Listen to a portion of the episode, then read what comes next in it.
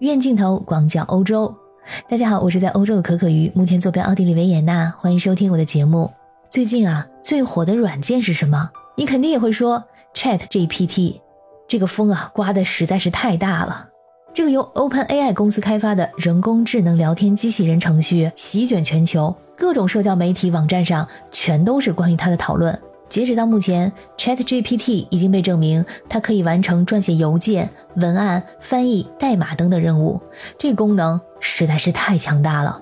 从2022年11月发布之后，OpenAI 公司估值已经涨到了290亿美元，在上线两个月之后，用户数量达到了惊人的一亿人。那我当然也是不可免俗的去尝试了一下，这个注册很简单，用自己的邮箱就可以。登录之后给出了两种方案，一种是免费版。一种是收费版，收费版呢是二十美元每个月，合人民币大概是一百四左右。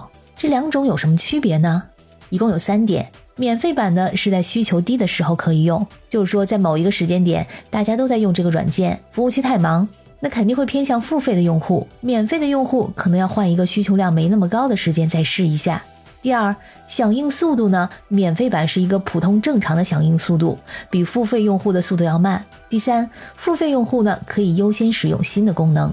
那像我这种怀着好奇心来尝试的，那当然是先试一下免费版，速度确实稍微有点慢。其实如果用英文提问的话，速度还可以，但如果说用中文提问问题的话，它需要一个翻译的时间，所以呢需要的时间更长一些，经常会卡住几秒，甚至是十几秒、几十秒。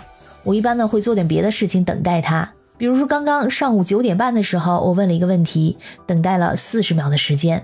可能这时候很多人开始工作，所以他的需求量大。不过我个人觉得这个等待时间是值得的，因为他的中文水平还相当不错，挺流畅的。如果你之前用过别的翻译软件，就知道，一般机器翻译的译文呢都比较生硬，它会把一个一个的词组在一起，不太通顺，一眼就看出这是机器翻译的。那 Chat GPT 翻译的要自然的多。如此强大的翻译水平，在欧洲可以得到广泛的应用，因为欧洲地方不大，国家不少，语言种类也很多，英语、法语、德语、西班牙语、意大利语、葡萄牙语等等。那么这种自然的翻译呢，在语言和文字的交流中会提供很多的帮助。比如说我本人啊是在欧洲从事旅游业，我所在的奥地利它是说德语的，但是很多时候在欧洲旅游会去到不同的国家，我会跟欧洲不同国家的人去联系，那也只能说英语。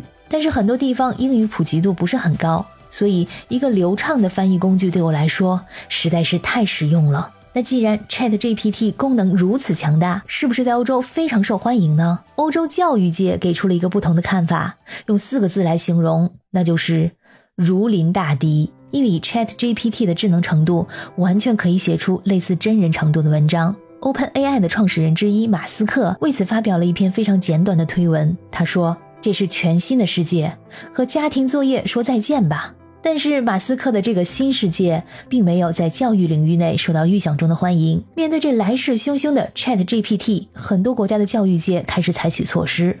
在欧洲，第一个做出表态的就是法国人。法国有这样一个顶尖大学，叫做巴黎政治学院，它就禁止使用 Chat GPT 来防止欺诈和剽窃。当然也不是针对这个软件，而是所有基于人工智能的工具。学校已经向所有的学生还有教职工发送电子邮件来表明立场。如果使用这个软件的话，可能会严重到被学校开除，甚至被整个法国高等教育体系开除。看到这里，我非常惊讶，因为这是非常严重的一个处罚。就是说，你被一个大学开除的话，你可以去申请别的学校就读；但是被整个法国高等教育体系开除，就是说你上了黑名单。无法再申请任何一个法国的大学。这个学校认为，ChatGPT 正在向全世界的教育工作者和研究人员提出重要课题，涉及一般欺诈，特别是剽窃。那德国一些大学呢，也跟着发出了通知，禁用人工智能来完成论文和作业，由 ChatGPT 生成的文本不能用于学习和考试。而面对教育界的封杀，OpenAI 公司的首席执行官阿尔特曼最近表示，OpenAI 正在研发帮助学校识别人工智能参与作弊的技术。最近，法国有一名大学的教授在接受采访的时候表示特别的无奈，因为他在批改论文的过程中，发现交上来十几篇论文，有那么五六篇非常的相似，论文中的语法结构相似，推理的顺序相同，而且呢都出现了英文单词，还使用了同一个关于祖父母的例子。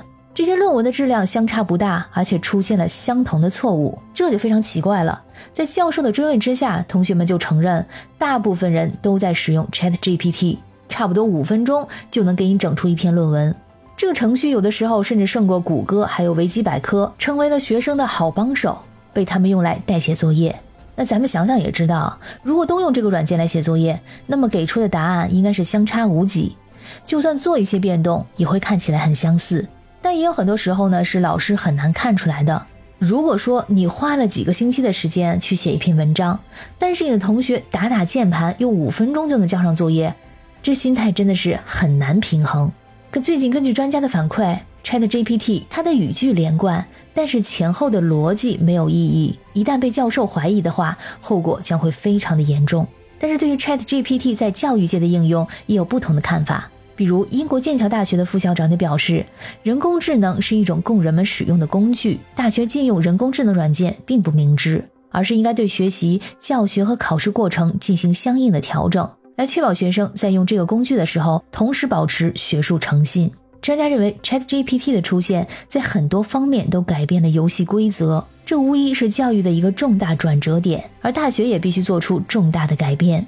而面对这个问题啊，ChatGPT 是这么回答我的。他说：“我是一个计算机程序，只是根据预先编写的算法进行工作。我没有个人观点、偏见或者立场，因为我没有能力思考或者形成自己的观点。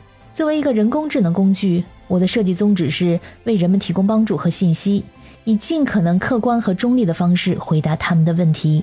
我可以提供有用的信息和知识，并帮助学生、教师和其他人们更好地理解各种主题和问题。”如果说欧洲的学校认为禁用我是为了保护学生或教授的权益，或满足某些法规的要求，那么我完全理解这种决定，我尊重他们的决定，并愿意接受任何的改进和反馈，以使我更适合满足学生和教师的需求。你觉得他的回答怎么样呢？感谢你收听本期的鱼眼镜头，我是可可鱼，我们下期再见。